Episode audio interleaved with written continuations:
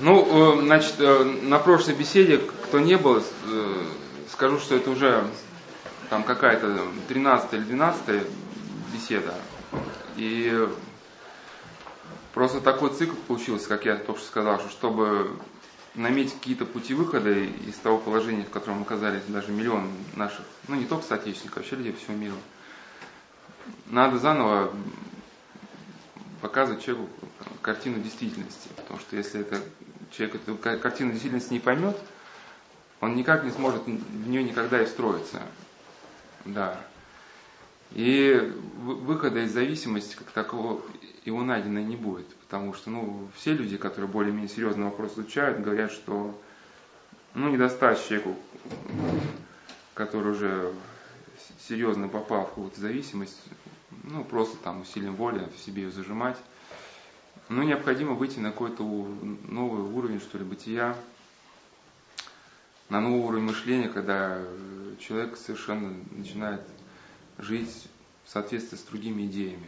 Когда вот этот переход на новый какой-то уровень происходит, то, что раньше э, человеку нравилось, какие-то зависимости, его просто начинает, просто его перестает интересовать. Вот, и поэтому мы э, пошли таким путем, чтобы все-таки понять, что происходит. Действительно, оказалось, что времени на это очень надо много, потому что даже такое э, самое распространенное сейчас в науке определение, что такое зависимость, да, это, это попытка уйти от реальности. Это как бы определение не очень удовлетворительно, потому что Э, не совсем понятно, что такое реальность. И как вот мы на прошлой беседе говорили, что скорее человек не сколько бежит от этой реальности, сколько он пытается найти какую-то подлинную реальность, просто не знает, в каком направлении искать. Э, тот мир, в котором сейчас э, живут люди, да, ну, сами понимаете, что на, на, на рай похоже мало. Ну и самое страшное, что внутри человека возникает некая страшная реальность, и нужно понять, как она возникает. Параллельно у нас были летом беседы, называется «Зазеркалье», и может все это вместе будет потом выложено на, на сайт нашего Салатского монастыря. Ну и там говорилось, как возникает в человеке вот это невыносимое э, ощущение собственного бытия, когда человек как будто бы живет, а как будто бы не живет. Как будто мир, мир и жизнь проходят мимо него. Он как живет, как каком-то, как он ощущает, как, как в ватном коконе, да, через который звуки с трудом доносятся, и когда человек вот попадает в такое состояние, вот начинает искать, конечно, таких каких-то болезненных перекосов ну, в страстях, чтобы себя почувствовать живым. Ну, и много там подобных таких оттенков состояний очень тяжелых возникает. И мы разбирали, как они происходят, чтобы понять, что нужно делать для того, чтобы человек из этого состояния вышел. А сейчас вот э, Э, продолжу разбирать э, те причины, по которым вообще человек ну, может попадать в зависимость. Ну, если вы откроете какие-то э, книжки современные, в принципе, если начнете книжки читать, вы довольно скоро увидите, что, ну, конечно, бывает часто, что там какая-то свежая мысль там кого-нибудь но, как, как правило, вот если брать, брать литературу по поводу интернета, просто люди, в принципе, повторяют ну, довольно небольшой как бы, круг каких-то мыслей, которые ну, сводятся к каким-то простым вещам. Ну и в плане наркотиков это, как правило, там, может, там, так называемая созависимая семья, что там папа, папа пил, там мама не воспитывала, ну или там гены какие-то проблемы, ну, все в таком духе. Вот, но на самом деле, если поговорить э, с самими людьми, то картина, ну, те, кто через это прошел, то картина будет совсем другая. мы пошли именно этим путем, как бы, какие-то данные, какие-то данные здесь будут приведены научные, но, конечно, они не потому, что, как бы, нам нужно клянчить науки какие-то объяснения, ну, православие дает в полноте ответы на вопросы, но как комментарий, для кого наука авторитет – ну, тоже, наверное, нужны. Но в основном изначально отталкивался не от каких-то уже готовых концепций, а от, а, от э, слов реально живших людей, ну, в попытке каким-то образом объяснить их состояние. И взял, э, ну, на прошлой беседе начал разбирать, даже еще на позапрошлой, была такая девочка, которую написали, просили, э, просили написать 15 причин, по которым она употребляет героин. И она написала вот эти, эти причины, я их на прошлой беседе кратко озвучил, а сейчас э, мы будем подробно каждую разбирать. Ну, уже в прошлый раз разобрали страх. Вот у нее было чувство страха, она пыталась с помощью героина уйти от страха. Ну и говорилось в прошлый раз, что в ее вот этой анкете, что ли, не какая-то там абстрактная тяга какая-то, да, генетически там родившаяся, а боль живого человека, который не, не может понять смысла жизни, не может понять, для чего он живет этой жизни. Ну и мы разбирали, почему возникает страх. Ну хотя бы, конечно, мы не можем за 40 минут вообще такую проблему а, осмыслить, но хотя бы какие-то ориентиры только, что такое страх и, и как, как он возникает. Сейчас а, э, следующую, значит, а, следующую причину. Это осмысленной жизни. Я часть ее в прошлый раз уже как бы взял. А вот, кстати, вот по поводу страха хотел просто вдогонку вдогонку, ну, забыл комментарий какой-то привести. Ну, я к чему что говорю, что почему все так связываю наркотики и, и игру, что хотя Лена написала это, девушка 15 причин, которые употребляют героина, эти же причины, они вполне актуальны для людей, которые наркотики не употребляют. Они другим путем эти свои проблемы решают. Но и говорили уже просто на прошлой беседе, что, что интернет и компьютеры сейчас – человеку дают больше возможностей, ну, каким-то образом от нежелательного внутреннего состояния уходить. Сейчас не обсуждаем, по какой причине это возникает. Просто уже как бы, ну, как некоторые исследователи считают, что в скором будущем уже компьютерные зависимости, интернет оттеснит наркотики уже на второй план. Это только снаружи кажется, что интернет, как его называют, более социально приемлемый, да, зависимость, мол, с человеком ничего не происходит, руки, ноги не гниют, но это ну, кажется на первый взгляд. И вот э, как комментарий просто, как человек вот пытается от страха защититься с помощью игр. Там был такой, там, ну он сейчас сериал, даже попал в книгу рекордов Гиннесса. Ну, этот а, анализ этого сериала дан у нас на сайте, там статьи «Мировоззренческий язык», часть третья. Там во все тяжкие. Ну, такой страшный сериал, там, где просто современным подросткам дается готовая схема, схема наркоторговли, если кто-то не умеет или не знает, как это делать, там все ему объясняется.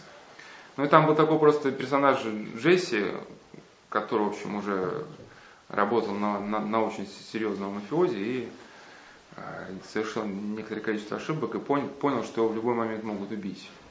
Ну и там в нескольких сериях просто очень реалистично показывали, как он пытался это чувство уйти, то там гонял на аттракционах на, этой, на машине. А когда совсем невыносимо стало, созвал там кучу знакомых свой дом, стали танцевать, там веселиться. Ну и временами он, чтобы какой-то страх как-то убить, у него на большом экране эти стрелялки были, он там каких-то каких монстров расстреливал, ну и так каким-то образом пытался себе этот страх заглушить. Но вот по поводу, значит, осмысленности жизни – ну, что-то да, повторю из, прошлого, из прошлой беседы, там буквально кусочек, чтобы здесь не начинать с половины слова. Значит, девушка пишет, героин позволил мне не думать о себе, о своей жизни. Под героином ты вообще не думаешь ни о чем. В какой-то мере это здорово. Так как до, сих, до, до этого я изводила себя мыслями, какая я, какая у меня жизнь и тому подобное. А, ну, тот исследователь, который вот эту девочку попросил написать как бы вот эту анкету, комментирует его слова, что можем ли мы понять те, те проблемы, которыми болеет душа девушки? Вправе ли мы считать героиню ее главной проблемой? И он говорит, что главная это проблема э, не героин, да, а потеря смысла. Потеря смысла хотя не все это как бы хотят признавать, вот. но это тем не менее так. Я, я ссылался уже на одного легендарного психоаналитика Виктора Франкла. Ну, я ссылаюсь не потому, что я ну, почитаю его за какой-то, ну, хотя, хотя он считается на мире науки авторитетом, но я, я просто стараюсь все-таки в найти какие-то ориентиры. Я не ссылаюсь, потому что это был ученый, который на своей шкуре, так сказать, понял э, жизнеспособность каких-то психологических доктрин. Вот когда он оказался в концентрационном лагере, я не помню, где он был, в Бухенвальде, кажется, оно попало под этот пресс немецкой машины.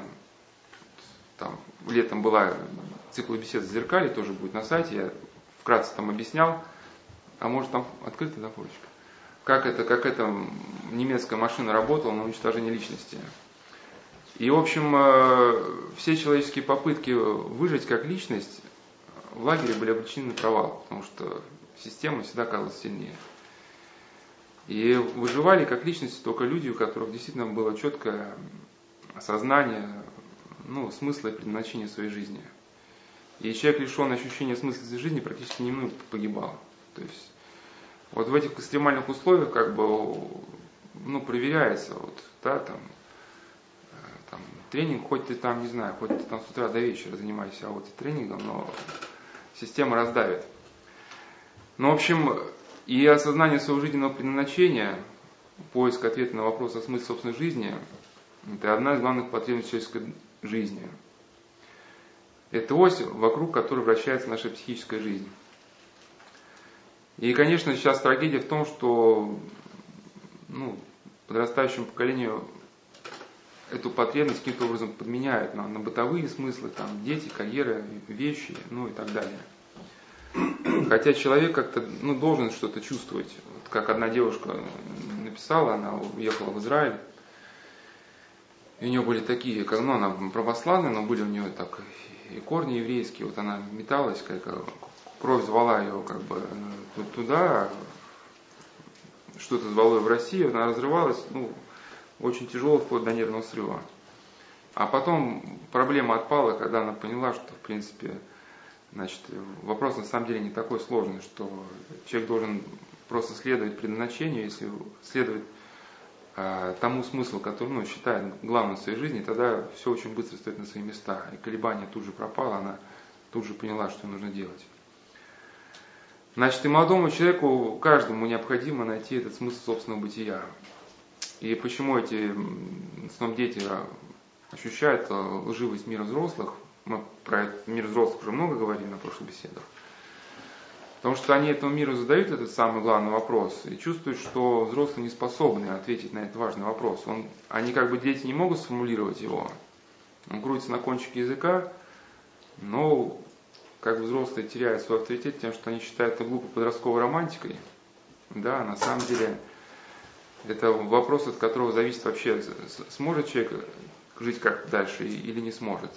Я приводил пример, там юноша, который учился в экономическом институте, и настолько серьезно изучил экономику, что он мог стать, ну не знаю, там, миллионером. Что он понял, как работает биржа. Но миллионером совершенно неинтересно было становиться, потому что он понял, говорит, ну какой смысл, вот я умру, и что дальше? Ну и стал терять наркотики, там, драться на улицах. Ну, по крайней мере, какая-то радость там у него в жизни. Ну, как он считает, появилась. Ну, Потом он стал, Богу, христианином и перестал все.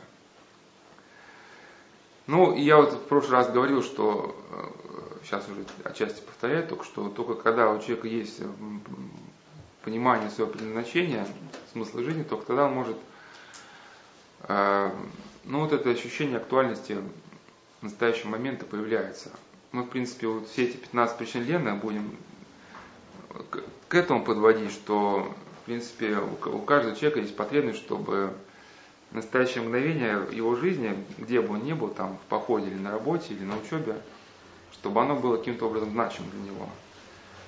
Но прийти к этому двумя путями только можно. Ну, может, есть другие пути, только я не знаю о них. Это только если у человека есть какие-то значимые ориентиры, ну и в рамках значимых ориентиров он может осмыслить текущий момент, да? Значит, если я учусь, то значит, ну, как бы для чего-то я как бы, ну, передо мной стоит какая-то цель, как эта девушка захотела там, да, стать реставратором, да, или иконописным. У нее как бы она готова потерпеть учебу. Значит, и только когда у человека появляется такая ну, настоящая цель, он, он может всю свою жизнь выстраивать какое-то, ну, как, как какое-то возрастание. А когда такой цели нет, он может свою жизнь распространять только по горизонтали. Вот как масляное пятно, оно, мы его капаем, масляное пятно, оно не способно там вырасти, стать елочкой, да, оно будет просто растекаться, растекаться все, ну, шире, шире, шире, ну, сколько у него хватит сил. Ну вот подобным образом и, и человек как бы часто использует интернет, когда, ну отчасти, да, когда вот это начинается вот этот эффект масляного пятна, ну, который, ну, создание иллюзии социальной активности, что его собственная жизнь наполнена, вот он чем-то занимается, там, выкладывает фотографии. Ну, отчасти ну, на каком-то этапе его это удовлетворяет. Ну, э, второй момент, э, может быть, почему, да, как бы и героин, и, и игры, они для человека привлекательные. Ну, потому что все понятно. Да, и, и, речь идет там не, не о какой-то, прошу прощения, тупизне. Просто надо просто ситуацию понять, если хочешь чем, чем-то помочь. Ну, это, например, как человек приходит с войны. На войне хоть и тяжело, но зато все понятно. Да? Вот наш окоп, там, вот, там, там противник, вроде все понятно. Да? Вот здесь ты друзья, там ты враги. Ну, хотя сейчас современные войны, там уже ничего не понятно. Один человек, э, как, как попал на войну, говорит, там уже вообще, говорит, там берешь человека в плен, и завтра его уже выпускают, там кому-то заплатил, в общем. Где уже своих, где чужие уже. А? Нет. Ну, уже, уже ничего не понятно, в общем. Против кого воюешь и за кого воюешь. Но, но в игре все, в принципе, все понятно. И э, почему так происходит? Значит, да, потому что это тоже потребность, нас живет же как бы э, в осмысленности какого-то мира. Она даже как бы это потребность в упорядочении, она даже заложена, как один исследователь ну, в проектировании современных вот, э, э игр, то есть вот э, часто современные игры, после того, как человек поиграет, у него отойдет уже, да, там, не знаю, от игры, покушает, но чувствует, что-то не закончил. А, ну, ощущение незавершенности. Ну вот э, таким образом проектируются цвета, как, как-то, да, вот на заднем плане, ну какая-то графика или какие-то геометрические фигуры, э, которые как бы хотят сложиться в упорядоченную картинку, ну вот так специально придумано, но они в упорядоченную картинку не складываются. И у человека, ну мы это не воспринимаем, а наш мозг воспринимает, у человека остается смутное впечатление, что что-то, какой-то процесс оказался незавершенным. Да, это стремление к упорядоченности, оно все, все время возвращает его туда-обратно. Ну, потому что он ну, не понимает, что это. И вот на этом ловит. Ну а так надо понять еще, в какой ребенок оказался сейчас в ситуации. Значит, один исследователь писал, э, э, что, ну, об информации, с которой сталкивается ребенок. Ну, отчасти повторюсь уже, ну, ничего страшного что она очень напоминает тот эффект, в котором, а, в котором живет сейчас современный школьник начальных классов. Это очень похоже на то состояние, в котором оказывается человек, употребивший ЛСД. То есть на человека, который употребил ЛСД, обрушиваются образы, в которых не может сориентироваться. Я на каких-то беседах рассказывал, что там одному механику, там, хипущий студент ради шутки уговорили его употребить ЛСД внутривенно – и на него какие-то там эти обрушивались видения, с которым он, по не понял, чем вообще с ними делать, и он чуть вообще не потерялся в жизни. Но также с ребенком, вот у него еще психика не оформлена, да, и он еще как бы не, не понял, ни для чего ему эти знания нужны, ни для чего ему учиться. И с, из самого первого класса в него начинают закачивать информацию. Ну, при, причем вопрос еще можно сравнить, ну, по по объему, если текстовый документ там сколько-то килобайт весит, да, допустим, то, то ну, не знаю, какие-нибудь фильмы, это уже гигабайты, да. А ведь это же информация, которую человек э, потребляет, она же просто так не уходит, она же должна сортироваться. Один даже, как бы, священник даже, интересно так описывал, ну, то есть размышлял, что почему нам сейчас кажется, что дни очень скоротечно идут. Что мы вроде раньше были детьми, мы как что-то, что-то чему-то радовались, с кем-то встречались. Вроде там часто виделись с родственниками, а сейчас времени нет ни на что. Но он э, считает, что это как бы не то чтобы само время больного, просто мы перегружены информацией. И э, те эмоции, которые раньше мы расходовали на близких, на своих, да, мы сейчас рас, расходуем ну, на, тупое пережевывание вот этой информации, которая ну, нас окружает. И самое главное, что ребенок эту информацию никак не может упорядочить. И поэтому, скорее всего, ну, большинство людей очень, очень быстро они отказываются вообще от любой попытки познать эту действительность. Что понимают, что действительность познать практически очень тяжело, если невозможно. Наверное, сделано сейчас все для того, чтобы человек эту действительность не познал. Потому что если он ее познает, то он станет будет твердо на ногах. Но люди сейчас твердо стоящие на ногах, они никому не нужны. Сейчас как раз нужны вот такие люди, как, как масляное пятно. Ну, потому что ими легко очень будет управлять. И, значит, он отказывается. Ну и даже если кто-то там получал, зачитал кандидатскую диссертацию, понимает, что это узкая специализация, да, что там какую-то тему разгрызть, сколько лет потребуется еще, ну, чтобы стать специалистом в какой-то маленьком-маленьком, да, этой отрезочке. Вот, и когда, значит, человек отказывается от возможности познать мир, ну, какой-то узкая прослойка, процентов 10, там 20, так называемые жизнестойкие дети, они будут ориентироваться на себя, то есть на свое там нравится, не нравится, ну, станут просто эгоистами. Ну, со всеми вытекающими последствиями, вот на прошлой беседе говорили, последствия страшные. Но на каком-то этапе они выживут. Да, многие как бы уже, скорее, ну, риск, что попадут в секты, станут, не знаю, управляемыми с точки зрения, ну, какой-то политической партии, потому что, ну, секты, какие-то политические доктрины всегда предлагают такую модель мира как бы упрощенную. Ну, особенно вот, криминальный мир вообще предлагает э, такую модель, где все понятно. Я часто там приводил этот пример, что он такой классический, что когда молодой человек поссорился с девушкой, ему друзья все объясняли, что почему, почему это произошло, в чем ты был неправ, там, долго объясняли. У меня было все объяснение, что она, она овца, как бы, а я пацан. Как бы. Ну, то есть в его мире все было понятно. Но также понятно в мире игры.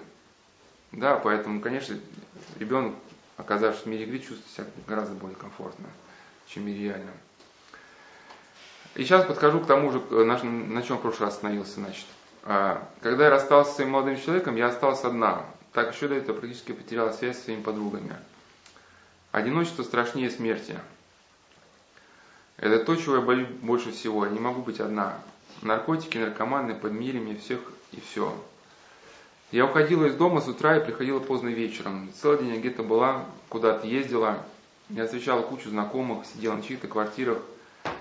Я была в куче событий в центре маленькой вселенной. Ну, ради новых людей, вкратце, вкратце повторю еще все-таки. Значит, я на прошлой беседе рассказывал про фильм «Облако рая», если кто смотрел, очень помогает прокомментировать эту картину. «Облако рай». Ну, я об этом фильме рассказал, у нас на сайте уже выложен там цикл бесед, где там раздел беседы о проблемах личности, там больше и меньше, что можно противопоставить наркотикам.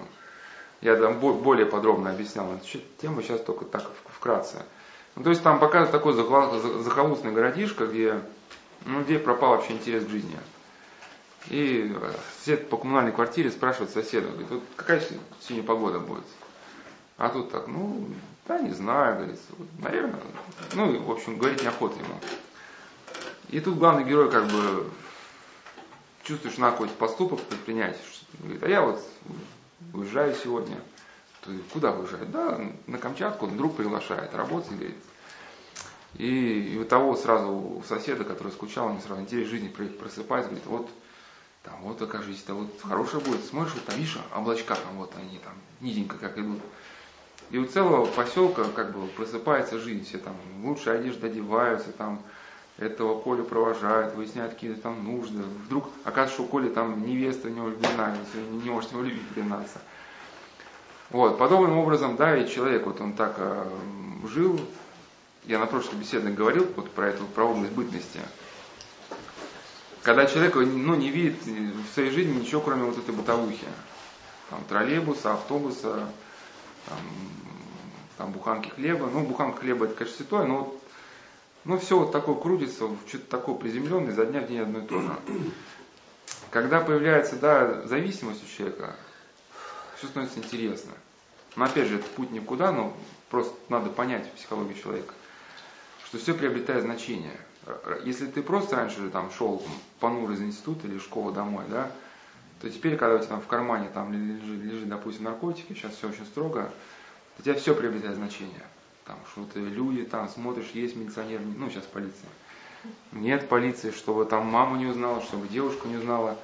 В общем, э, значит, жизнь похожа на сплошной детектив. Все невероятно интересно, да, по телефону там как-то это обсудить с кем-то, чтобы понятно было только вам двоим, а никому больше. Вот, и вот это, от, отойти вот от этого, как бы, ну, наркоманской суеты становится даже для кого-то тяжелее, чем от самих наркотиков. То есть, ну, бросил человек наркотики. Ну, что дальше? Ну, говорит, ну, пришел домой, ну, в теле уперся, да, ну, сидишь, смотришь. Ну, а дальше что, как бы? И вот сама Лена говорит, что я, я поэтому скучала больше всего. Ну, вот когда тут еще сидели ребята, они же тут были из одного революционного центра на какой-то беседе, когда читали эту причину Лены, они очень удивились, когда я рассказывал, что э, ну, я много очень наркоманов наблюдал. Как там на нескольких машинах едут куда-то там в другое, там, ну куда-нибудь, да, там, э, место, где можно купить. Ну, то есть жизнь преображается. Вот, и, значит, появляется цель. Появляется цель, и вот э, хотел бы, значит, э, вот это появление цели прокомментировать с помощью книги Михаила Кликина «Личный враг Бога». Ну, у него вторая, вторая часть есть «Личный друг Бога». Ну, не то, что я как священник такие книжки люблю читать, просто, просто я о существовании этой книги узнал одного человека, который, в общем, тоже, я как-то его упоминал, что он 10 лет употреблял героин, и когда а, героин бросил, потому что понял, что все, если дальше продолжит, он уже не жилец. Но найти себя в жизни так и не смог. Когда его спрашивают, что ты будешь делать, он говорит, ну, наверное, куплю дорогой компьютер, и в нем утону.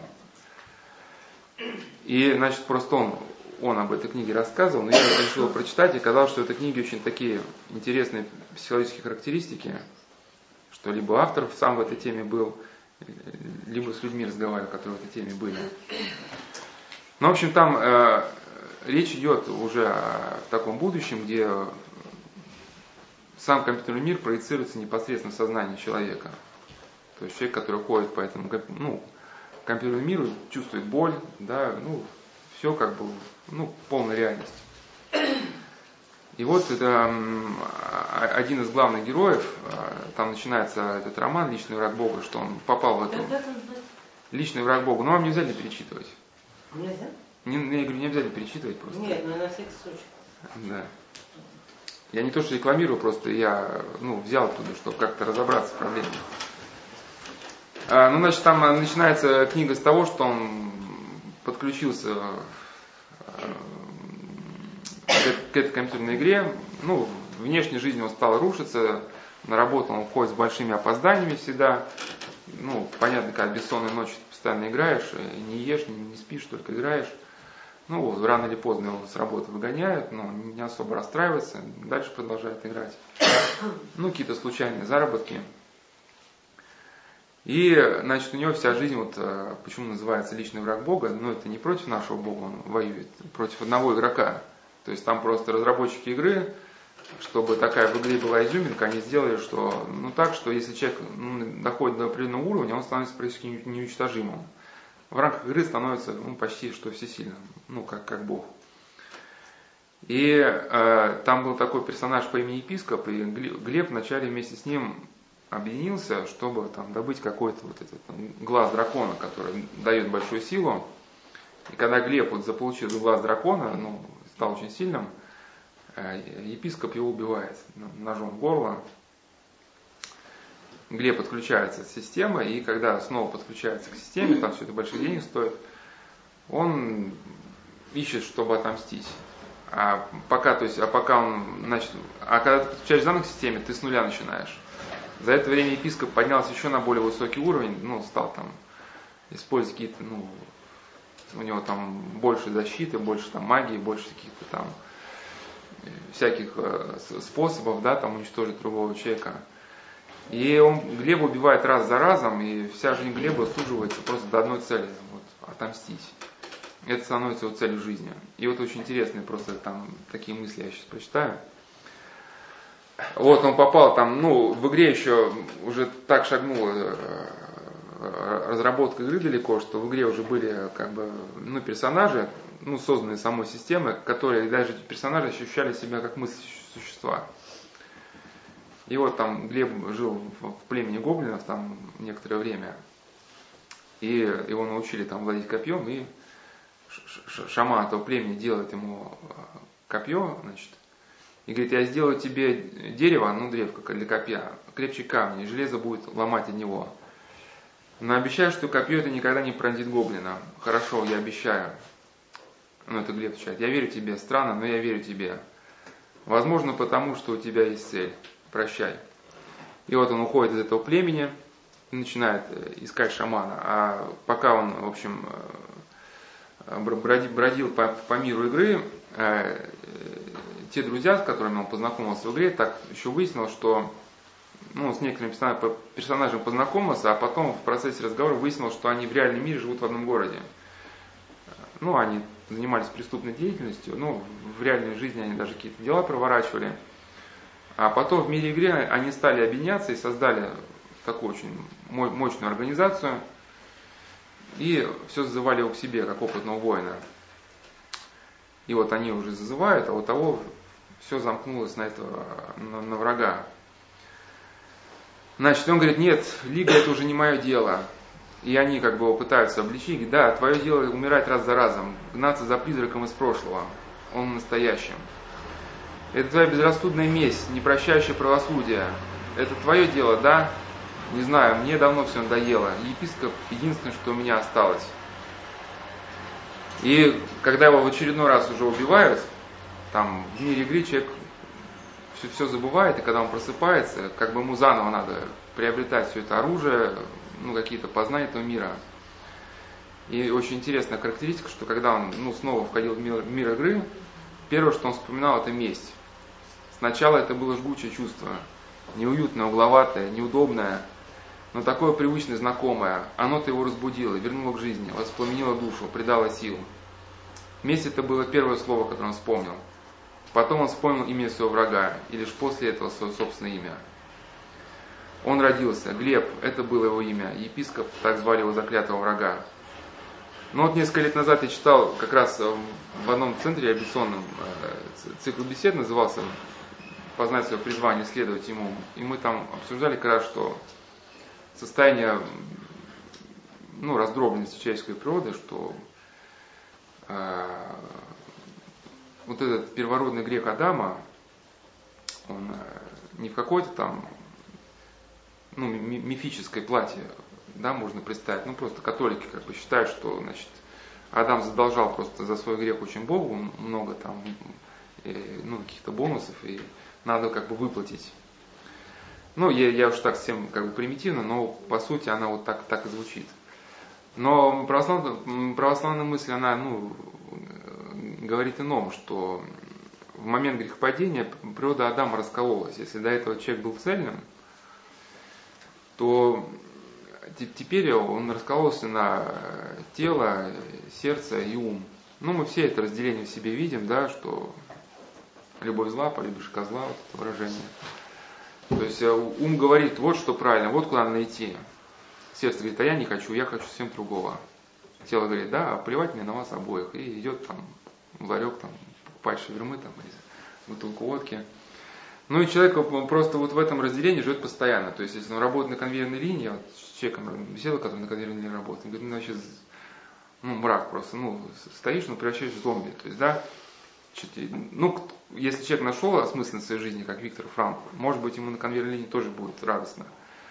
Но так, как правило, у многих людей вот это как раз разделение, что работает, ну, сердце, как правило, молчит, там в работе участвует только тело, да, э, сердце на самом деле где-то в другом месте, там дома или еще, там, еще где-то. И нас это часто мучает, а с годами это, вот этот э, разнос, он еще больше, да, болтанка начинается. Но, чтобы было понятно, если помнит басня Крылова «Лебедь, рак и щука», там они с поклажи воз взялись, да, ой, значит, воз с поклажи взялись вести, но у них не получалось, потому что рак на, на дно тянул, э, воду, э, лебедь вверх, да, то есть рак назад, щука в воду, а лебедь наверх. Но когда человек э, загорается какой-то целью, ну, как правило, чтобы найти какую-то цель правильную, значит, это, это уже должно быть подготовлено к этому, человек должен подготовлен к каким-то мировоззрением. А вот, прошу прощения, тогда кто-то заходил, у меня мысль сбила. Значит, по поводу актуальности как раз. Вот э, цель она дает как раз состояние актуальности. Значит, ее можно понять свою цель, только если какие-то у человека устойчивые ориентиры. Но если он помнит о прошлом и настоящем, как-то вот эта связь протягивается между прошлым и настоящим. А, если вот этих ориентиров нету, а, ну я часто этот пример привожу, но еще раз повторю, что, например, для меня как бы это момент осмыслен, потому что я являюсь, допустим, священником, да, мне поручили читать эти, ну не поручили, а просто благословили а, вот эти, ну, беседы, значит, вы пришли, у нас есть какое-то общение, я как бы этим реализовываю свое признание как священника. Поэтому я не считаю, что в настоящий момент, ну, вычеркивается из моей жизни просто так, ну, впустую, да. Значит, если у человека ориентира нету, а, единственное, что может осмыслить, это только настоящее мгновение. Вот какое оно есть само по себе. И здесь, конечно, чем оно будет острее, тем оно будет интереснее. Неважно, это будет, какое ощущение будет это счастье, даже для кого-то отчаяние более как бы значимо, чем счастье. Ну, чтобы максимально, максимально внутри полыхало. Тогда человек становится зависим от своего наличного состояния. В общем, и, и, и почему еще цель важна? Потому что только когда появляется какая-то цель, человек может на время, а, на какое-то, вот это свою раздробленность, ну, хотя бы хоть как-то соединить. Ну, это как мы с ребятами еще вот как раз в той же беседе больше и меньше говорили, что, ну, вот как вот, да, кто боксом занимался, вот если вы там вложиться в удар все, все, всем весом, всей массой, да, там, там, всей своей скоростью, то есть всего себя вложить только в одну точку. Ну или вот снайпер, он также выстрел вкладывается. Вот. И, значит, человек в этот момент действительно испытывает ощущение, что он живет. Просто проблема в том, что если цель не истинная, человек очень быстро разрушается, когда вот таким образом вкладывается. Если эта цель связана с истиной, он, он растет как, как личность, да. Но вот как раз игра и какие-то страсти, они человеку дают возможность хотя бы на время соединиться. Это Игнатий Млечинов так и писал, что, что мое существо раздроблено, рассечено грехом. Да, и лишь, и лишь момент как бы преступного наслаждения, это, части моего раздробленного существа, они соединяются, да. Ну, я просто комментирую, что вот это Глеб, Глеба, значит, епископ, это и было имя его заклятого врага, оно было для Глеба словно спасительный круг. Глеб уцепился за него, потянул к себе, потянул к себе, сразу сделал спокойный сразу сделал спокойнее. Постепенно унялся а, ураган смутных мыслей и образов. То есть интересно, да, как притянул к себе имя врага и сразу сделал спокойным. Хотя, но это просто сейчас речь идет о человеке, который неспокоен изначально. Конечно, это не значит, что э, человеку станет спокойным, когда он кого-то ненавидит. Просто человек, который в жизни вообще внутренне невыносимо, да, который понимает, что он, ну, как бы в жизни смысла нет, куда идти непонятно, вот внутри хаос, разброд. Ну, на прошлых беседах мы там говорили, как возникает невыносимое внутреннее состояние. Значит, в этом состоянии для него вот какая-то зацепка, даже если она такая какая-то ну, негативного характера, она вносит хоть какую-то упорядоченность. упорядоченность. И вот здесь мог бы даже привести такой комментарий, что вот один человек заболел шизофренией, ну, может, не только из-за своих занятий медитацией, Э, ну вот несколько раз э, был в Китае, там у него свой бизнес был. Ну и такие всякие у него увлечения были, которые предрасположили его к таким экзотическим медитациям. То есть он сидел там э, перед зеркалом, такая вот особая медитация есть. Ну, как, пока твое изображение не начнет плыть, да, не начнет исчезать размываться. Но это с для психики не прошло. В общем, постепенно он стал испытывать такие накаты мыслей, когда общем, мысли наплывают и сбивает совершенно с ног. В теме зеркали мы это обсуждали. Значит, и человек среди этих мыслей теряется, кто, кто он вообще. То есть одна мысль говорит одно, говорит, иди направо, а другая мысль говорит, иди прямо, и другая там, иди налево. Да, вот такая мешанина, вот сто голосов, и каждый кричит свое. И он чувствовал, как он просто начинает терять самого себя. И в этот момент он старался сконцентрироваться ну, на каких-то мыслях, которые он сто процентов уверен. Он говорит, так, это моя машина, эта машина, она моя. И вот он сидел и медитировал ну, на какие-то вот такие предметы, ну, чтобы хоть какую-то точку опоры приобрести, да. Для Глеба точкой опоры стал вот этот его враг. Он чувствовал, что он болен, но пока не понимал, в чем заключается его болезнь. Он ощущал себя странно, и что-то не в порядке было с его памятью. Но главное, имя своего врага он помнил. Теперь он спешил. У него было то, ради чего стоило жить, к чему можно было стремиться. Ну, там просто из двух этих романов я просто выдержку по поводу врага сделал. Значит, э, э, и, его один, один из его друзей, которым с ним вместе путешествовал по миру игры, игры ну, пытается его отговорить от этой навязчивой идеи, отомстить, потому что епископ стал уже почти всесильным в мире игры. И он каждый раз Глеба уничтожал, причем так, то, то там кислотой растворял, то еще как-то. «Не больно говорить, Глеб», — сказал Коготь, — «я привязался к себе. Но я не верю, что в наших силах победить епископа, он слишком могуч. Я не могу позволить тебе умереть просто так, без единого шанса на победу. Не могу, пойми». Но он просто, этот коготь хотел перестать помогать Глебу. Говорит, я пошел бы с вами, если был бы хоть, хоть малейший шанс на победу. Если бы моя смерть принесла хоть какую-то пользу, я сделал бы все. Но это стремление, это жажда мести обрекает тебя на смерть. Вот твоя жизненная цель. И вот дальше интересные слова такие. Ты забыл, что все это всего лишь игра, правдоподобная сказка. Театральная постановка, идущая в недрах наших черепов и в компьютерных сетях реального мира. Это кино, которое проецируется прямо в мозг. Глеб покачал головой. И вот он произнес слова, которые надо просто родителям запомнить. Значит, ты не первый, кто говорит мне об этом, но я не согласен. Игры давно закончились закончились с того момента, как человечество стало ковыряться у себя в сером веществе. И скоро это поймут все люди, и ты тоже коготь. Ну, понятная мысль, да? И э, такой еще характерный даже вот эпизод, ну вот если действительно даже вот, ну не считая как, как, как бы э, фильма отображением истины, просто считая фильм отображением ну, жизни, в которой живут люди, ну поэтому иногда на них ссылаюсь чтобы для кого-то, ну, кому-то нужна визуальная картинка, чтобы понять, о чем идет речь. Вот и в «Аватаре» был такой, ну, ну, кто не смотрел, не обязательно смотреть ради фразы. Ну, просто фильм начинается с этой фразы, что главный герой, инвалид, начинает, начинает так свое повествование. Все, чего я хотел в своей гребаной жизни, это найти, найти цель, за которую хотелось бы бороться. Ну, гребаная не то, что ругайся, просто цитирую. Или вот тоже такой э, фильм, да, очень, ну, старый, но известный тоже был. На гребне волны. То есть там у главного героя была цель поймать одного преступника, и ради этой цели он даже бросил самолет, чтобы в воздухе там до него добраться. Ну, то есть у него парашюта не было, а преступник выпрыгнул с парашютом, и он не мог дать ему уйти. Ну и нам тоже хочется найти вот какую-то цель, да, чтобы, за которую хотелось бы бороться. Но вот наша жизнь часто не представляет нам возможности последовать своей цели ну, с каким-то упорством. Да, на прошлых беседах мы говорили, что поэтому мир игры как бы он привлекателен, потому что как бы прошлая жизнь, может быть, такие возможности предоставляла, а мы сейчас в таких каких-то рамках, да, все нормировано, запротоколировано.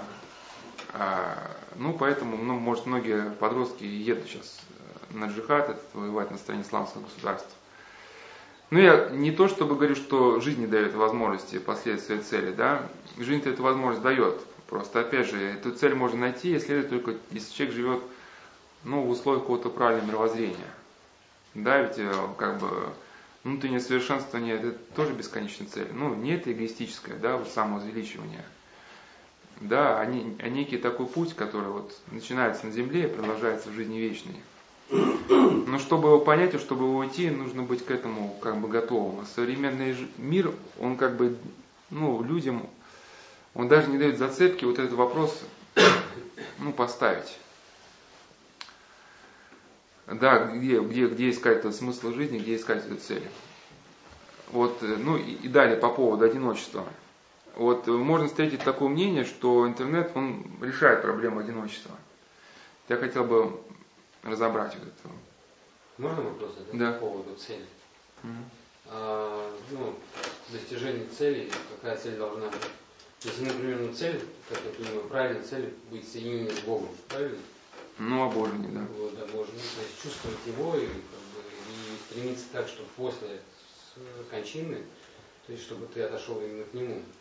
И вот если вот ставить такую цель, и можно ли вообще не монашеским путем и не путем священства э, достигать его. И, например, если ты чувствуешь, что в обычной мирской жизни страсти настолько, настолько сильнее тебя борют, что и на, ну, другого пути просто нет, например. Но ты не хочешь этим путем идти, например, монашеским. То есть как вот здесь быть, получается? Ну, вообще очень все это. Вот у Лан Лина была хорошая фраза, что э, когда вопрос ставится не конкретность, он ни к чему не приводит, кроме как пошлости. Но не, пош... не в смысле разврат использует, а пошлость такое некое у него измерение, в том смысле, где люди живут, как будто ну, духовная, духовность нет и не предусматривается. Ну, в том смысле, что, что как бы, когда вопросы ставят слишком общие, они нерешаемы. Конечно, есть замечательные слова, и я верю, что действительно так, что цель жизни это очистить сердце примириться, и примириться с Богом. Чтобы расшифровать эти просто несколько слов, можно несколько часов потратить, чтобы объяснить, почему так происходит. Но другой вопрос, что любое знание человек должен приложить именно к себе. Да, вот даже Серафим Роуз, есть очень замечательные слова, в его книге «Человек против Бога», там есть глава ежедневной духовной пищи. Он как раз говорит, что мы святых отцов должны читать, постоянно, ну, пытаясь как-то понять, как это знание применяется лично к нам. Ну и ставить этот вопрос и выписывать. Если разбирать его ну, вообще слишком общо, то как бы действительно тупик.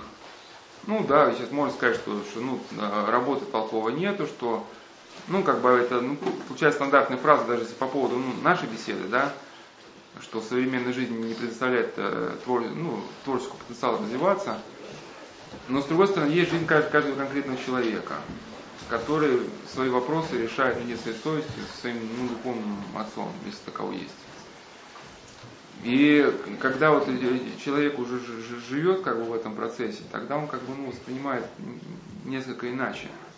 Вот так сходу прямо не надо ставить такую как бы ну, абстрактную как бы идею это, конечно, ну, цель правильная, но, ваши слова правильные, но есть опасность, что мы просто воспримем как абстрактную идею и начнем ну, совершенно так же абстрактно размышлять насчет нее, да?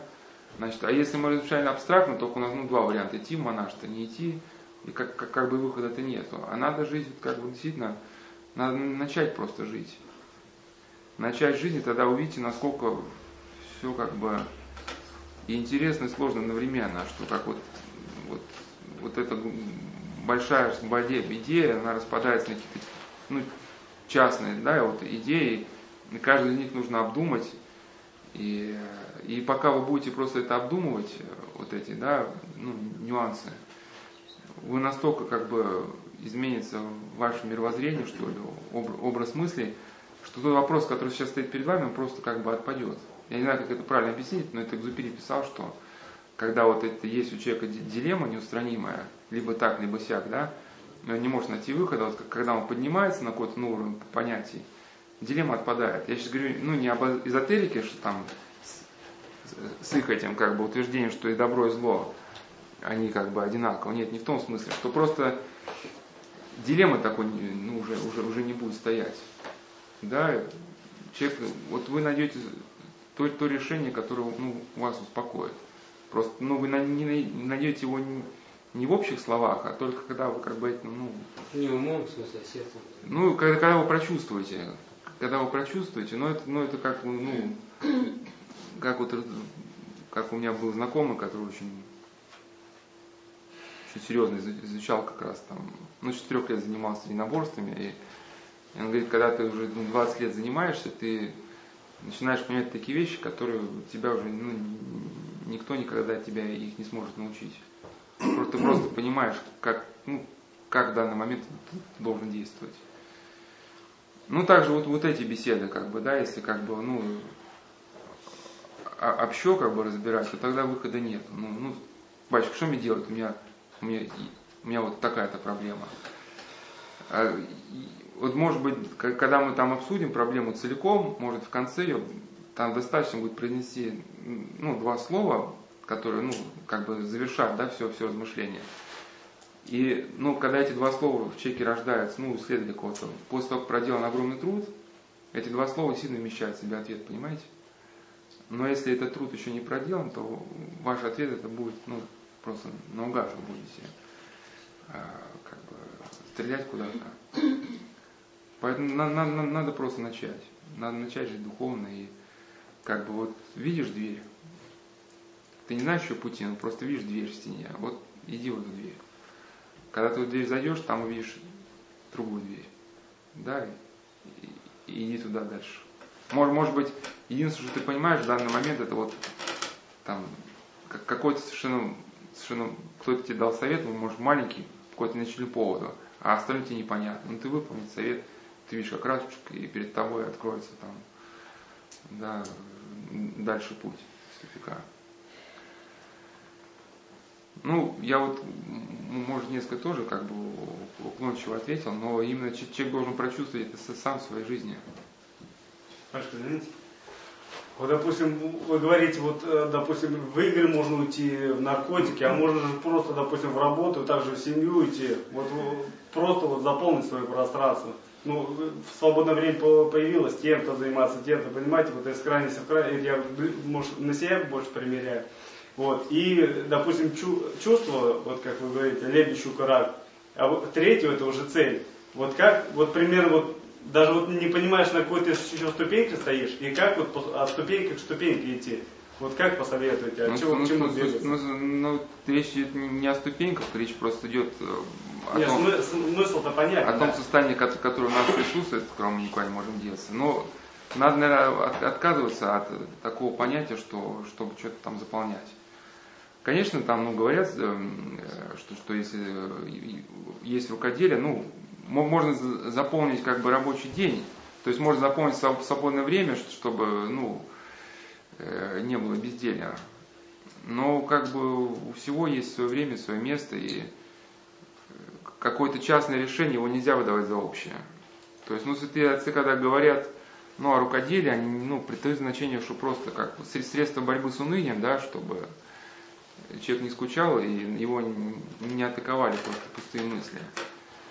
Но пытаться решить все свои жизненные проблемы путем заполнения, опять же, вот есть даже сформирована такая, такая тоже болезнь, называется работоголизм. Ну, мы о ней уже не успеем сегодня поговорить, только вкратце, да. Когда человек э, испытывает внутреннюю неустроенность, пытается от этой внутренней неустроенности уйти через плотное заполнение рабочего дня. Ну, не оставляя себе ни минуты свободны, чтобы предаваться ну, мыслям неприятным. Но работать же невозможно всегда. Да, рано или поздно такой человек срывается. Он бросает работу и опять же уходит либо в те же игры, либо в те же наркотики. У, по поводу семьи у, у Ляна Кречета у него интересно такое размышление, что такое счастье. Ну, как вот, толкует слово счастье к сопричастности. То есть, вот, как он вначале говорит, что ну, приносит нам семья счастье сама по себе. Он говорит, ну, наверное, нет, потому что сколько семей распадаются, если бы они были счастливы, то чем распадаться? Являются ли дети счастьем? Наверное, тоже нет. Почему же тогда от них отказываться, да? Но э, когда э, какие-то частные моменты связываются с чем-то главным, тогда, да, и семья может принести счастье человеку. Когда вот в жизни появляется нечто главное. И эта семья, она как, ну, встраивается в это главное, что ли, да, становится частью мозаики. Тогда человек действительно в семье счастлив, дети приносят счастье. Но когда в жизни человека присутствует главное. Понимаете, да?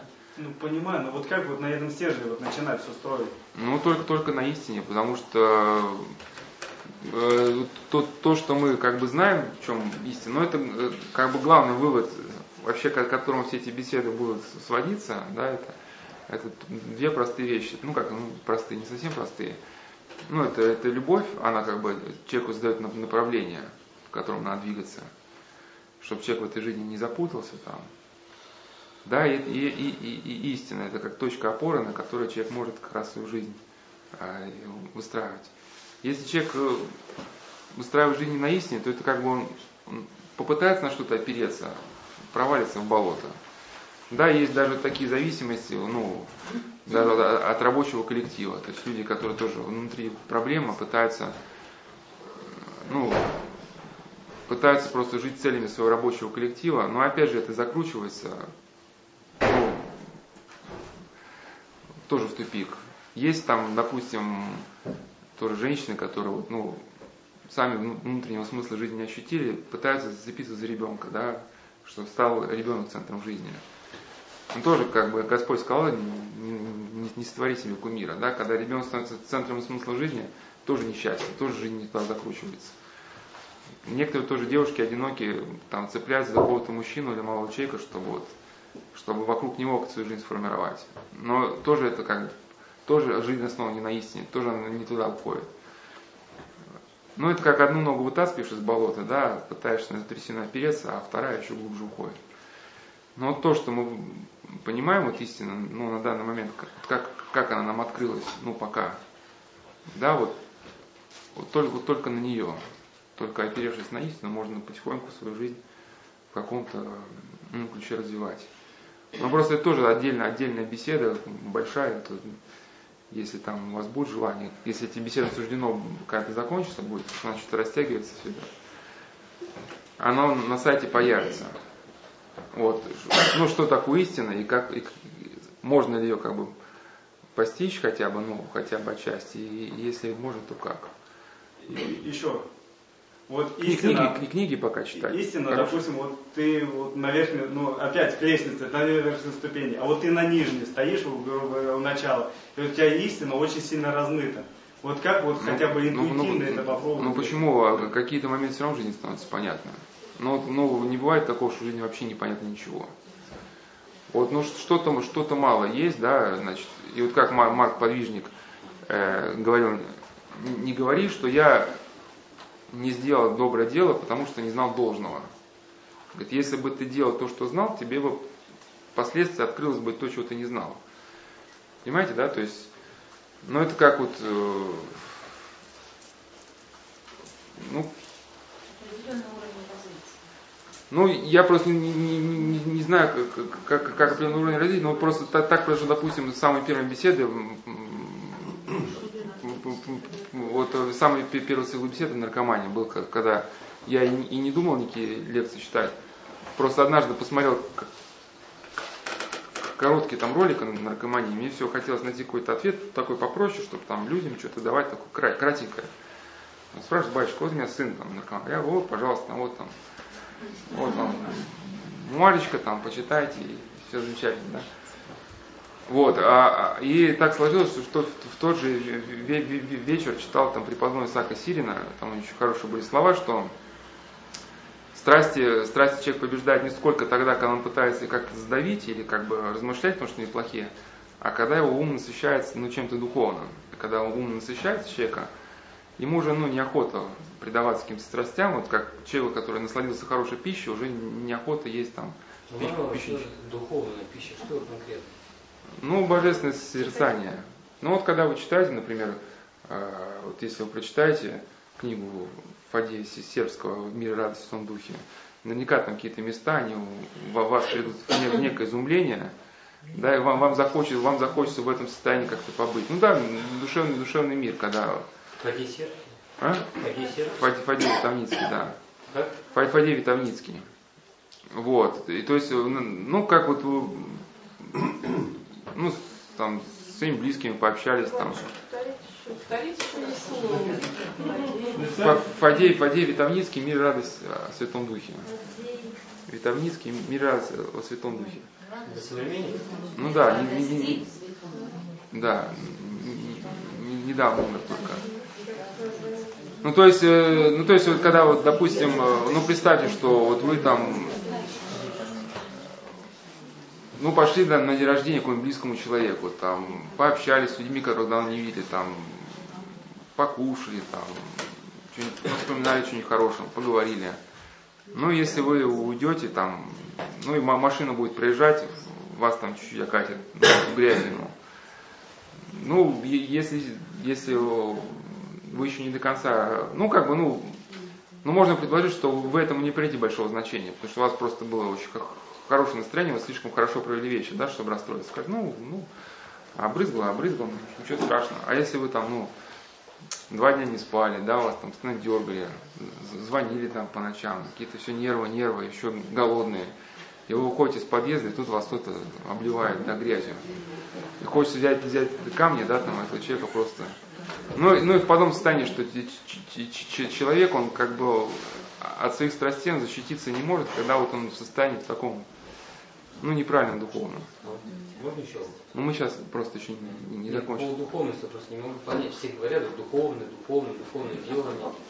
А, когда, а как понять, что ты духовным деланием занимаешься? Вот если есть такая тонкая грань, если ты начинаешь думать, что ты дух- духовным деланием занимаешься и духовно растешь, это э, кто-то прелестью называет, кто-то гордостью.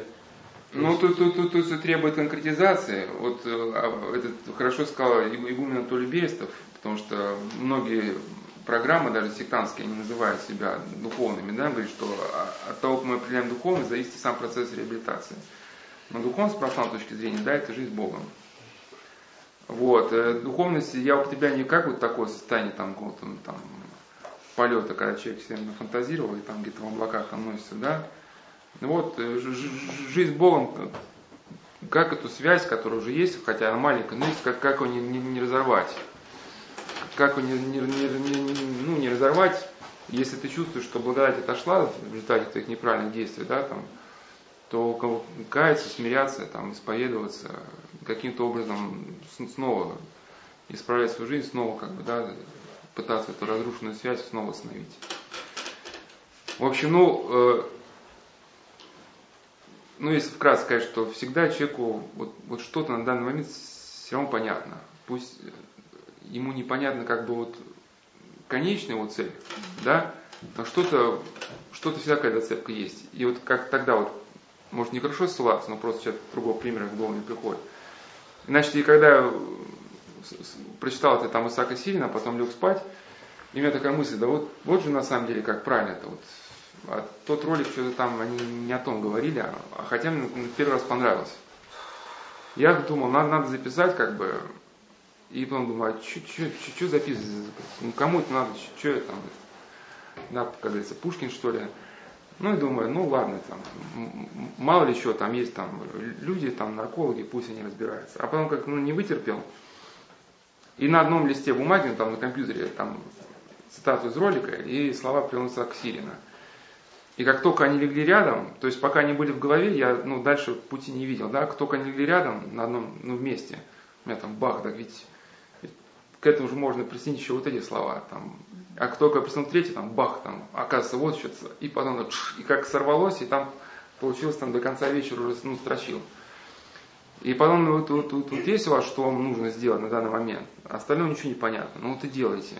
И как только вы сделаете, вы сразу увидите, раз, оказывается, вот, вот она тропинка-то, вот, вот она дальше. А если чувство раздробленности, думаешь, и вот это вроде нормально, и вот это интересно, и вот вот. Ну, в, таких, в таких случаях надо советоваться, надо советоваться с духовными Суета людьми. все это.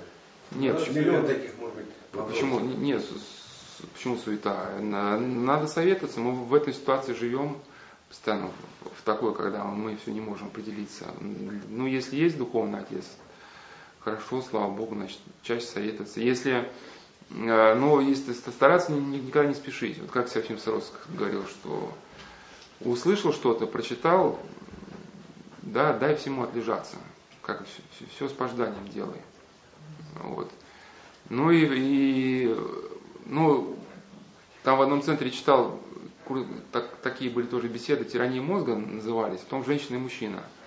Они на сайте есть, и как раз в конце, в конце этого цикла женщина-мужчина, сам последний файле, там, в принципе, я говорил э, примерно то, что вы спрашивали, когда куча вариантов в голове, я какие-то моменты, если хотите, можете послушать. Но когда совсем в голове все перемешивается, надо в эти моменты вообще отложить всякое размышление, всякое рассуждение, действительно, и молиться.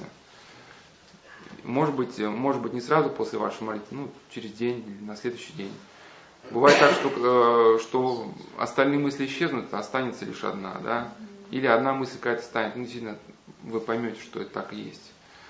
Ну и просто как вот в стакане воды, когда муть, ничего не понятно, да, а уляжется все на дно, тогда вы сможете увидеть э, вот, да, противоположную как бы э, грани. Ну тут, тут, тут много у этого вашего вопроса просто очень много вариантов. Поэтому советоваться, молиться и подождать. Да, значит, я хотел бы, значит, поговорить, поговорить об одиночестве и, и как, как решает ли интернет эту проблему, и наркотики, игра, и ну и какой выход-то может быть из этой проблемы. Ну вот есть такое мнение, что, например, ну, что виртуальная реальность, она человека привлекает тем, что она интерактивна. Ну, ну то есть, есть диалог. Ну, телевизором просто нам, да, что-то у нас заливает какую-то информацию, а, а в интернете человек получает реакцию других людей. Размещает фотографию, чтобы, ну, пошли какие-то оценки. Ну, как бы считается, что пользователь не чувствует себя одиноким. Вот, и опять же, вот э, есть э, слова очень, я их очень часто уже употребил, но замечательные слова из этой книги Михаила Кликина вскрывает суть проблемы. Когда он подключился значит, к системе, вдали от, вдали от цивилизации, от пробок на дорогах, от толкотни на улицах, вдали от себя самого, от собственной несостоятельности, неуверенности, одиночества – и вот интересно очень там моменты, что ну так-то в реальной жизни не особо как бы было с кем общаться, а тем более, когда он ушел в мир игры, вообще как бы связи обрушились все. Но вот уже вот в этом мире игры он с кем-то там познакомился, и вот очень интересная там такая зарисовка. Ну, что они говорили о пустяках, а, значит, хвастались своими приключениями, ели, пили, все больше хмелее. Ну там уже наука настолько шагнула, что в этом мире игры можно было и пить, там, и, ну и, и э, компьютер в мозг проецировал, да, уже эти состояния. Значит, и Глеб старался не отставать от старших товарищей. Он все порывался рассказать им сбивчивую историю про свой меч, про ну, те приключения, которые с ним произошли. Но его уже никто не слушал, только люди только привычно кивали головами на его слова, не улавливая их смысл. Но Глебу и этого было уже достаточно. И он, растроган этими пьяными кивками, все говорил и говорил, выдумывая что-то, то, чего не было никогда. И вскоре совсем потерял нить повествования, запутался, и все перед глазами поплыло, и он тяжко повалился на стол, задев локтем пустое блюдо. Да, хотя, значит, ну, реального вот общения в интернете нет, как, как, как мотыльки люди, да, ни к чему не обязаны, но человек, который живет в состоянии одиночества, ему часто вот и вот этого, ну, таких каких-то пустых этих комментариев тоже достаточно. Значит, э, и вот тоже вот интересные очень слова в этой были. Э, э, там был такой характерный э, момент, что в основном э, на приключения уходили одиночки, и по два-три человека отправлялись за деньгами и славой, за боевым опытом, но многие находили лишь смерть. И вот однажды один из персонажей дернул Глеба за кольчугу и говорит, посмотри, какое силище. Вот объединить бы всех вместе в одно войско, да поставить грамотного командира. Горно свернуть можно, но почему все по одному ходим? Собрать воинов 300, до сотни гномов, до пять сотен лучников, и магов это человек 50. Непобедимая армада, Неужели никогда не пробовал собрать это войско? Может, и пробовали, сказал Глеб. Да кто туда пойдет? Геройство и подвиг удел одиночек. Армия это уже ремесло. И победа будет делиться на всех, независимо от доли участия каждого. Нет, это мир одиночек, мир эгоистов. Здесь мы слишком разобщены, говорил Глеб. Каждый существует исключительно ради себя. Это мир эгоцентризма. И когда, и когда ему предлагали тоже ну, идею создания лиги, то есть некой такой общности, да, которая объединяла людей в мире игры. И планы были грандиозные. Ну, то есть ему говорили, что это будет объединение, где будут каждого человека знать лицо не только в мире, но и в реальности. А Глеб возражает, но ведь это мир одиночек. Значит, а ему отвечают, человеку необходимо принадлежать какой-то группе. А кроме того, у нас не будет рядовых исполнителей, каждый будет незаменимой частицей, сознающей собственную значимость. И вот эти слова я хотел бы как бы подчеркнуть. То есть каждому человеку, э, ну, но он хочет э, быть значимым, осознавать собственную значимость, да? И есть ну, потребность действительно принадлежать какой-то группе. И вот эту потребность очень активно используют ну, ну, именно в сектах. Да, потому что когда человек впервые попадает в секту, ему сразу как бы, если эту черту улавливают, сразу ему секту предоставляют такую семью, в которой его вот эта потребность в защите, ну, в потребность в каком-то убежище, да, значит, э, ну, ему будет эта мысль развиваться, что он там найдет, значит, э, все, что ему надо. Значит, и по поводу, по поводу того, как, когда вообще люди в обществе начинают быть значимы друг для друга и что для этого нужно делать. Вообще это как бы ну, вопрос фундаментальный.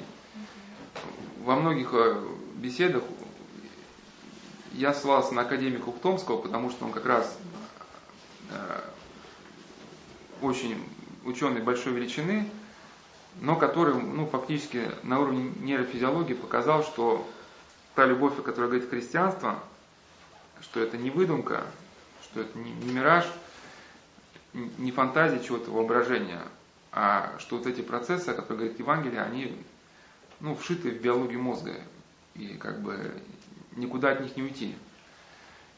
То есть э, эгоизм, он рано или поздно заводит человека в безвыходные тубики, из которых выход только любовь. Просто, ну, он по-другому несколько называет любовь. Вот, будет как раз э, беседа с зеркали еще, там про любовь очень подробно говорили и будем еще говорить. Но, в общем, Уктомский говорит о, о обществе, э, где ну, станет возможным вот это преодоление э, того, что он называл проклятием индивидуалистического существования. Ну, одна из, из форм этого проклятия – это чувство тотального одиночества, о котором сейчас дальше будем говорить.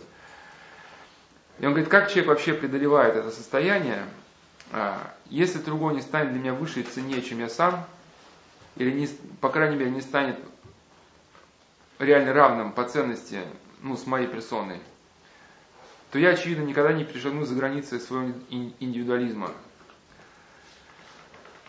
А, и, а, значит, поэтому для того, чтобы, и он считает, что чтобы вот это каким-то образом произошло, чтобы отдельные люди перешагнули за границы вот этого, того, что называют проклятие индивидуалистического существования, своей ограниченности, вот этого своего как бы самолюбия, эгоцентризма, необходимо каким-то образом создать соответствующую культуру, чтобы она на этих путях человека поддерживала. Э, надо вкоренить соответствующее общественное устройство, где один был ценен бы для всех, а все ценны для каждого –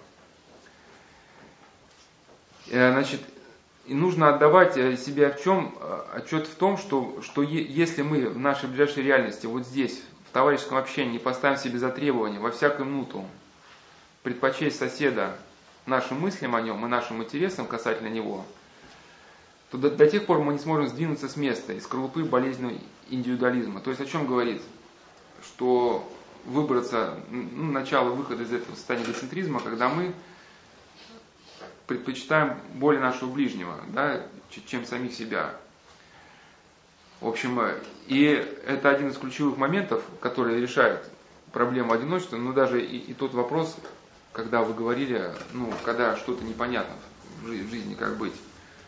Вот один человек давал такой интересный совет, что если э, мы исполняем заповеди, прощаем врагов, и когда отказываемся от своего дела, когда прилежит сделать дело ближнего, то в душе начинает ну, действовать подсказка. То есть у человека неким непостижимым образом появляется интуитивное понимание того, как ему нужно поступать. Ну, я говорю, что не говорю, что там какой-то голос неба. Нет, просто вам становится вдруг понятно то, что раньше не, не, не было никогда понятно. Ну а для начала это нужно просто начать, начать время, ну как, хотя бы положить начало да, предпочесть ближнего самому себе. Конечно, можно на трафике прерваться? Ну, вы при, прервитесь, но так, если кто-то хочет с нами поужинать, на 6 часов ждут. Mm. Ну, вы, пожалуйста, прерывайтесь. Да. Значит, и вот если сейчас уже после, э, более подробно тему одиночества начать разбирать, сказал бы, что эта тема обширна, и мы в какой-то краткий промежуток мы не уложимся. А Ее, может быть, как если Господь благословит эти беседы продолжать, будет удобно разобрать в контексте какого-то, ну, другой темы, которая более, ну, полно имеет отношение к теме одиночества. Здесь я эту тему не могу взять широко, ну, чтобы объяснить, каким образом, да, влияет она на игру, а возьму только те моменты, которые, ну, напрямую связаны с настоящим циклом и с теми цитатами, которые я сейчас привел. Ну, могу сказать только, что некоторые, э, некоторые отдельные мысли, которые я сейчас приведу, но они оформлены вот там на сайте, в разделе, сайте монастыря, в разделе «Солодский листок» есть такая статья, кто любит, тот любим, коротенькая. Тот, тот любим, да. И вот на сайте как раз нашего монастыря, вот в разделе «Беседа о проблемах личности», там вот как раз и женщина, и мужчина, одиночество и счастье. Ну, а особенно там первая беседа, ну, посвящена теме одиночества. Ну, а так, в принципе, весь этот э, цикл как раз, он как, ну, не только для женщин, ну, как бы для мужчин, потому что проблема-то общая, ну, в основном его задача какие-то дать намеки, почему жизнь не ладится, ну и почему жизнь такая одинокая. А, ну, вопрос об одиночестве, а, начну с того, что вообще вопрос, ну, более серьезный, чем кажется на первый взгляд. То есть это не какая-то там случайность, это вообще, ну, вопрос, как бы, вообще взгляда на жизнь и подход на жизнь.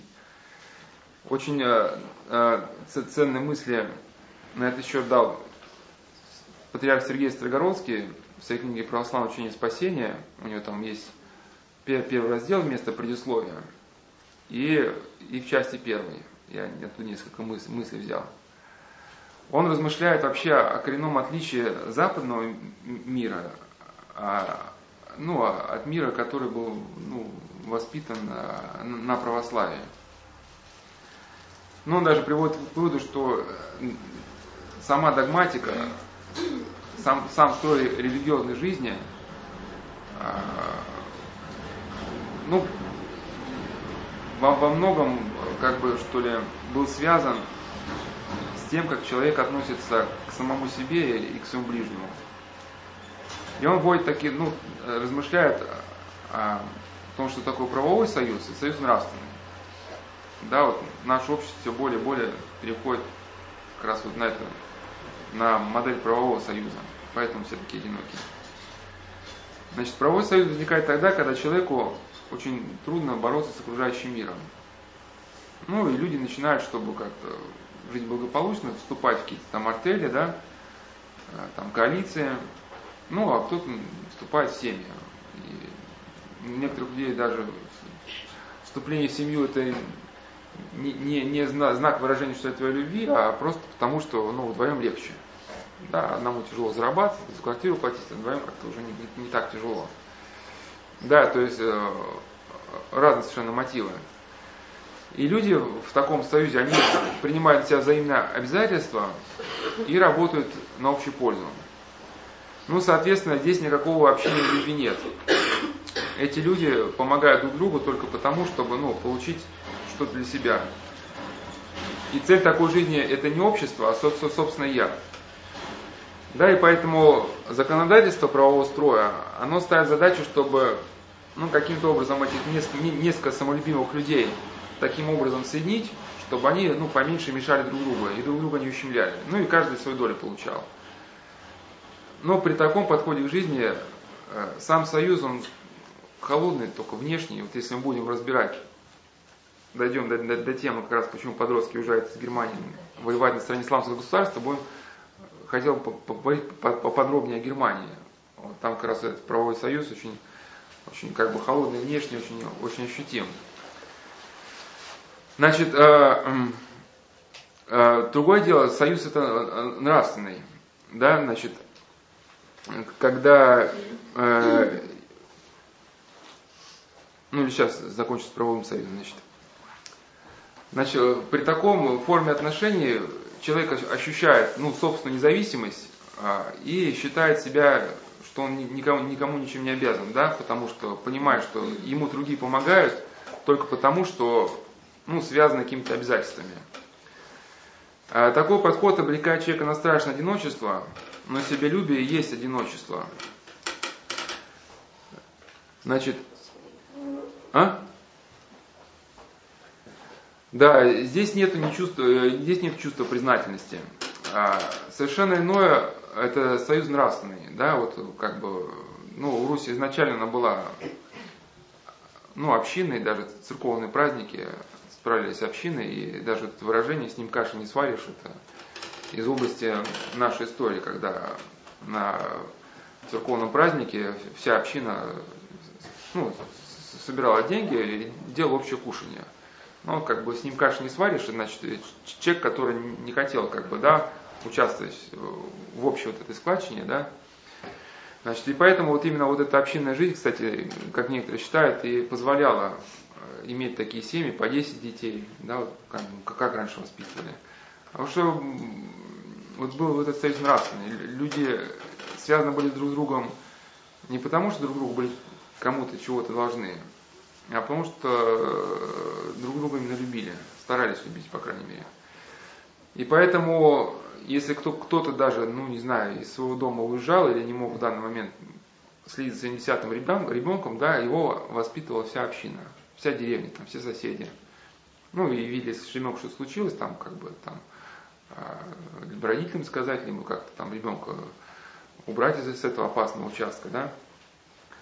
Значит, при нравственном союзе у человека возникает радостное вместе смиренное упование. Значит, э, и здесь уверенность в ближнем покоится ну, на ну, признании за другим человеком как бы ну, свободы выбора, что ли.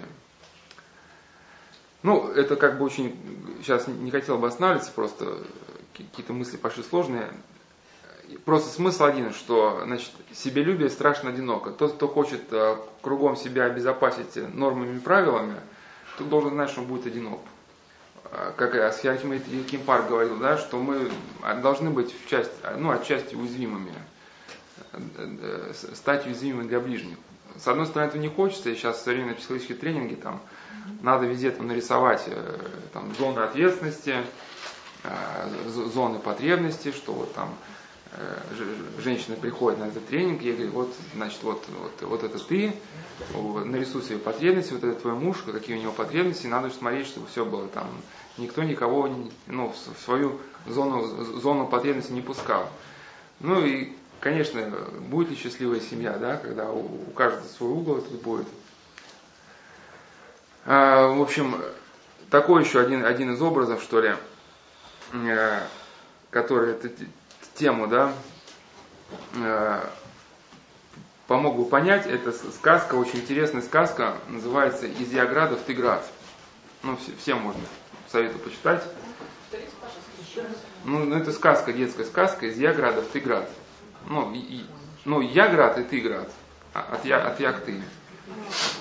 Да, ну это Вигапула Мерсина написал. Ну, ну, ну, я град, а ты град. Ну, то есть, град это город, значит, из я городов, ты город.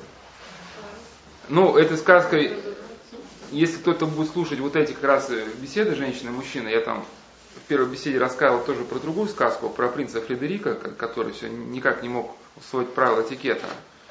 И когда ему объяснили, что на каждого человека надо смотреть, ну, как как, ну, как на личность, он вдруг все правила этикета, все эти тысячи правил усвоил, ну, усвоил само собой, потому что он понял, что да, что не надо шуметь, когда люди э, занимаются решением каких-то вопросов, потому что он помешает. Ну вот, э, э, к тому, что было сказано в этом цикле «Женщина и мужчина», не повторяясь, просто дополню вот этой сказкой. Э, значит, э, и, и там вот явно очень указана причина вот этого, да, одиночества. Значит, в этом Яграде, э, значит, э, ну, все было хорошо. Да, это был очень величественный город, но были какие-то моменты отрицательные, что эти люди из Яграда всегда спорили, спорили и дрались друг с другом. Но им это казалось совершенно нормальным. Ведь каждый житель Яграда желал делать все по-своему. Дети редко играли вместе, потому что каждый стремился быть капитаном, но никто никому не хотел уступить. Упрямый был гражданином Яграда. Однажды он, как обычно, не захотел играть с друзьями и ушел от них. Как я вообще могу дружить с ними, думал он, если они не признают меня лучшим бегуном в королевстве.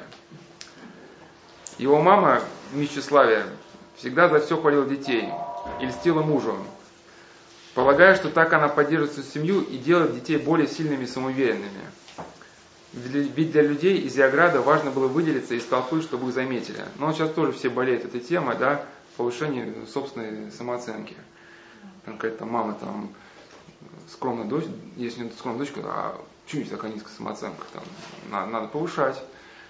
Да, есть там различные там упражнения, там, а? Да, очень смешные, очень смешные, да, там, когда там я в одной беседе, ну, это, ну, хвалить себя там как-то там 15 минут до, до, до домашнего задания, хвалить себя в зеркале. Да, я, я в одной даже из бесед такой там, ну, как-то летел на Соловки, там в аэропорту показывали мультик, и случайно так краем глаза посмотрел, меня развеселило. Ну, там сюжет был такой, в какой-то беседе приводил, но когда вот про эти техники начинается, ну, хвалить себя, мне всегда этот мультик вспоминается. В общем, там э, по сюжету там одна девочка подружилась там с каким-то там фароном Тутанхамоном, мумия которого была в музее. Э, и идет комиссия в этот музей, а директор этому скупился, в общем, уборщиков не нанимал, и все на девочку возложили, чтобы комиссия все блестело. Но она э, этой музе говорит, что не знаю, что мне делать, но там типа как Золушка, да, там надо все выдроить. Ну, это мумия вызывает этих э, демонят, которые там, да, приказаны все выдрать, демонята начинают все, все вычищать. И там идет охранник полицейский ночью по музею и что там взял конфету, бросил фантик на пол. А демоняты такие, о, там бросил фантик, нарушитель чистоты, и начинает, начинает на него там кидаться. Он там куда-то убегает, запирается в кабинете, звонит психиатру, говорит, доктор, доктор, там там маленькие зеленые человечки бросаются на меня. Доктор такой, повторяйте за мной. Я хороший парень. Такой, я хороший парень. Я очень себе нравлюсь. Нам повторяют, открываю глаза, а там эти там, ну, демонята. Такая,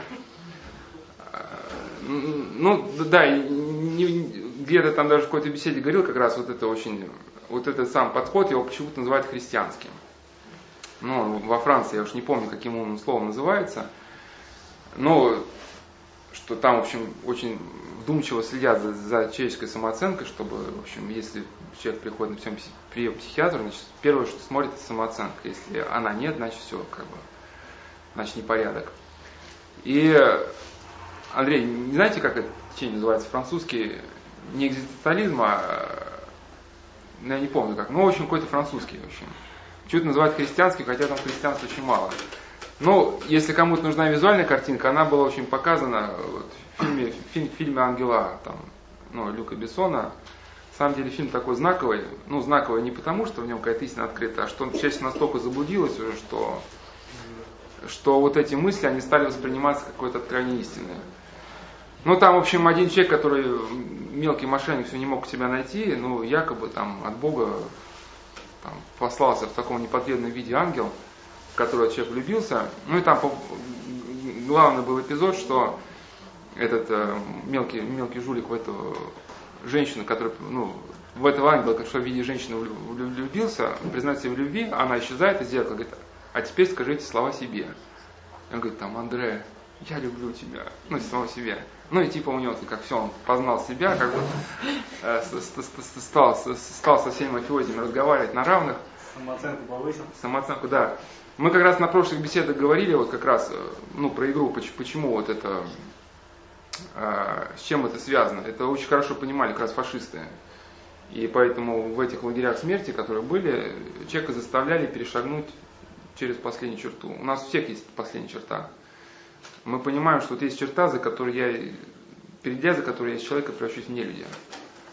Да, ну то есть там, как я приводил пример, что там э, там один эсэсовец э, приказал двум евреям вырыть траншею, подозвал поляка и закапывай. Тот отказался, он стал бить этого поляка, он поднял еврея и говорит, закапывайте теперь вы его. Ну, они быстренько его забросали, он говорит, теперь выкапывайте. теперь сами ложитесь. И говорит, а теперь ты закапывай. Ну, тот уже то ли он разозленный, то ли еще что-то, он закопал. Но и когда человек вот эту черту переступает, э, да, возврата к самоуважению нет. То есть я не говорю, ну, на той беседе говорил, что я самоуважение воспринимаю не в патологическом смысле вот этого Андрея там, да, там, ну хотя бы человек э, скромно может себя уважать, как вот архимандрит Иоанн Крестьянкин, когда спрашивали, как, как вы, батюшка, вы прожили трудную жизнь, вы как на нее смотрите? Он говорил, что, ну, чувствую себя очень хорошо. Я знаю, что не предал свою совесть, и от этого мне очень спокойно. А мы, батюшка, через 10 минут закончим уже. Очень интересная беседа. Хорошо, 10 минут. Да, э, На 10 минут не кончится. ну, на сегодня только, в смысле. Э, Хотя, хотя его пытали, да, его пытали как раз, э, ну, в годы гонений, гонений на церковь, его, с него заставляли давать показания. Вот, значит, э, я к чему, что э, если человек э, ну, допускает какие-то в жизни свои вольности, нарушает нравственные законы в этой жизни, да, то у него никогда этого самоуважения не будет, хоть он там три часа будет переделать, он говорит, все равно внутри он будет э, раздроблен. Но а, а, а личный эгоизм это вот прямой путь к этому состоянию. Ну, можем сейчас закончить. Ну, ничего, ничего, привезу. А можно вопрос спросить? А? А скажите, пожалуйста, как вы думаете, а может э, общение в социальных сетях помочь? А? Одиночество, общение в социальных сетях помочь ребенку, или подростку уйти от одиночества и вообще не является ли это опасным, потому что Если он там будет слушать разные программы, а не все, что там есть. Что за вопрос? Ну, м- Сейчас м- вся молодежь, что все, что все проблемы во многих. Нет, просто там, Она э, говорит, дело в том, там что там о человеке практически известно все, да, Там все наоборот. ничем он увлекается, все, все, Я все, ладно, можно воспользоваться. Ну, все. Поэтому же они и называются сети. ну, мне кажется, вопрос, это, вопрос не, не касается сути, он несколько вскользь от того, что там выложено все, это еще, не- ну, ничего, ничего как бы, ну, ну как воспользоваться? Кому надо тут, тут воспользоваться без социальной сети? Там выследит. Другой вопрос, что просто мы сегодня не закончим, потому что я служащий священник. Просто, видимо, этот вопрос уместнее было бы задать, если бы мы какому-то выходу уже вы какой-то озвучивали. Просто пока на тот момент, как, который, как стоит в этот вопрос, он ответа даже никого не предполагает. Потому что ну, то, что информация сейчас, сейчас не только социальные сети, сейчас школы выкладывают информацию о своих учениках, причем эта информация вообще никак не защищена, они, как один даже Мишустин, депутат, говорил, они даже просто там, ну, через, через электронную почту пересылают эти массивы информации. Кто хочет, может как бы им воспользоваться. Ну, может быть, если будет когда-нибудь возможность, что-нибудь написать. Написать, ну, написать сложно. Ну, Поэтому решили, решили ну, пока хотя, хотя, бы, чтобы ну, запись была хотя бы. Значит, э, и вот, э, э, вот этот упрямый, э, упрямый познакомился с девочкой из Тыграда. И когда они познакомились, в общем, э, а он некоторое время э, с- ней пообщался, она ушла в свой Тыград, а он остался ну, у себя. А, но, но никак не мог забыть эту девочку по имени Безмятежность. И это было не просто воспоминание о новом знакомстве. Ему казалось, что он совершил открытие, и оно потрясло его.